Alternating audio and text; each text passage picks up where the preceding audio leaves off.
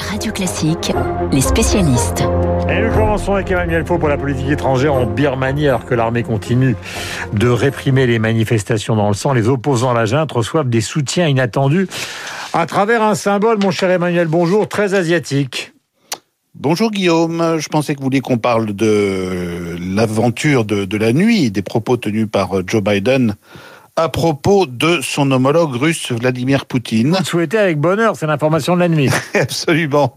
Oui, parce que vous savez que lors d'une interview sur la chaîne euh, américaine ABC, euh, Joe Biden a été interrogé, on lui a demandé euh, pensez-vous que Vladimir Poutine soit un tueur? Et le président américain a répondu sans détour yes. Et on, on, peut dire que Joe Biden était rarement allé aussi loin. bon, on sait depuis longtemps que le président américain a son homologue russe dans le collimateur. Joe Biden avait révélé il y a quelques semaines que lors d'une rencontre avec Poutine en 2011, il avait dit à celui qui était alors Premier ministre de la Russie, je vous regarde dans les yeux et je ne pense pas que vous ayez une âme. Et Vladimir Poutine lui avait souri et avait répondu à Biden, nous nous comprenons. Euh, depuis ce jour-là, on peut dire que le chef du Kremlin a tout fait pour éviter l'élection d'un démocrate à la Maison Blanche. Ça nous ramène à l'affaire de l'immixtion russe dans la campagne de 2016, où Moscou est soupçonné d'avoir agi en sous-main pour favoriser la candidature de Donald Trump euh, contre Hillary Clinton. Et les mêmes accusations sont revenues lors de la dernière campagne de 2020. Ce qui est certain, c'est qu'en validant le mot tueur à propos du président russe, Joe Biden bouscule tous les codes de la diplomatie et installe dès le début de son mandat une relation euh, glaciale entre Washington et Moscou, un peu comme un parfum de retour de guerre froide. Le président américain avait annoncé la couleur fin janvier en téléphonant au chef du Kremlin pour lui dire que les États-Unis n'avaient pas l'intention de se coucher face aux actes agressifs de la Russie. Vous avez raison, donc Emmanuel, quand Biden accuse Poutine, Joe Biden, d'être un tueur, c'est à la fois des mots quand même relativement inattendus, très violents, mais à quoi pense-t-il exactement? Écoutez, euh, Guillaume, il a récemment évoqué euh, pêle-mêle les cyberattaques de la Russie, l'empoisonnement de ses concitoyens, l'ingérence dans les élections. Il a même parlé de la fourniture d'armes de précision à l'Arabie saoudite par Moscou. Mais il faut bien dire que dans l'actualité récente, ce qui porte le plus d'eau au moulin de la Maison-Blanche, ce sont les soupçons qui entourent la tentative d'empoisonnement d'Alexei Navalny, l'opposant rentré en Russie en janvier et empoisonné depuis et emprisonné depuis. Euh, les propos Joe Biden ont provoqué euh, la colère du Kremlin qui a annoncé dans la nuit le rappel de son ambassadeur Anatoly Antonov aux États-Unis pour des consultations. Réponse classique pour l'instant, c'est la première crise diplomatique quand même du mandat de Joe Biden. Le président américain qui a accompagné ses propos vitrioles de sa volonté de travailler avec Moscou quand ce sera dans notre intérêt commun, a-t-il dit, mais plus question de fermer les yeux sur les actes néfastes de la Russie, comme ça a été le cas pendant quatre ans.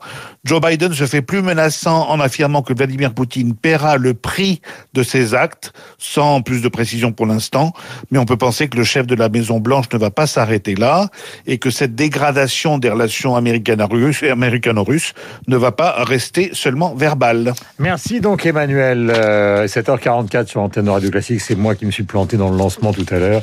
C'était important de traiter cette affaire de la nuit. Dimitri, parlons de ces 160 milliards, qui est le chiffre qui court maintenant dans toutes les rédactions, euh, qui est le chiffre euh, du coût de la crise. Mmh. Alors, est-ce qu'il est disproportionné? Et ça repose évidemment, Geoffroy Roux de Bézieux en parlait hier euh, dans les journaux, la question du remboursement, car il n'y a pas d'argent magique. D'abord, est-ce que c'est le bon chiffre?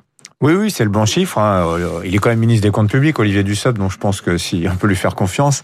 Mais la question, c'est de savoir ce qu'il y a dans ces 160 milliards hein, que l'État a, a, dépensé. Alors, en substance, Bercy avait déjà dit euh, pratiquement l'essentiel en disant euh, sur la crise l'an dernier, euh, l'État a engagé 80 milliards d'euros, mhm. chômage partiel, euh, prêt garanti par l'État, fonds de solidarité principalement, le PGE en fait c'est encore euh, hypothétique, euh, ce sera à peu près 40 milliards cette année.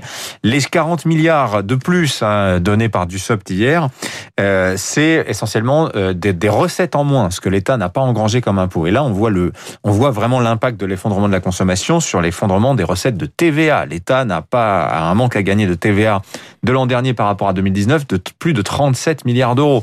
Alors la bonne nouvelle, c'est que semble-t-il la TVA repart. Mhm. L'État dit avoir engrangé 19 milliards 4 de TVA au mois de janvier. C'est pratiquement le niveau de janvier 2020. Mhm. Donc, vous voyez, signe que les choses euh, repartent. Mais pour revenir à ce que disait Geoffroy Roux de Bézieux, ce qui est intéressant, hier, il disait, il faut arrêter le quoi qu'il en coûte. Alors, faut lire la phrase jusqu'au bout. Il faudra arrêter le quoi qu'il en coûte dès que la crise est finie.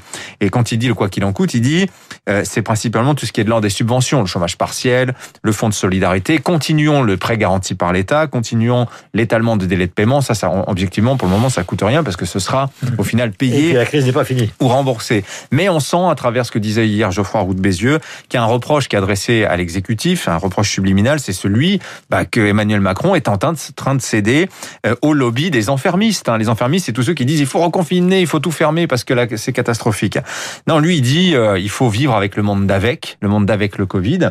C'est le discours aujourd'hui que tiennent les chefs d'entreprise. Par exemple, bah, rouvrons les restaurants, mais avec des QR codes, avec des distances, etc. Mais on peut pas continuer à absolument tout fermer. Il met en regard les chiffres des deux dernières crises, c'est assez frappant. 2009, moins 2,2% de PIB, le chômage qui monte à 10%.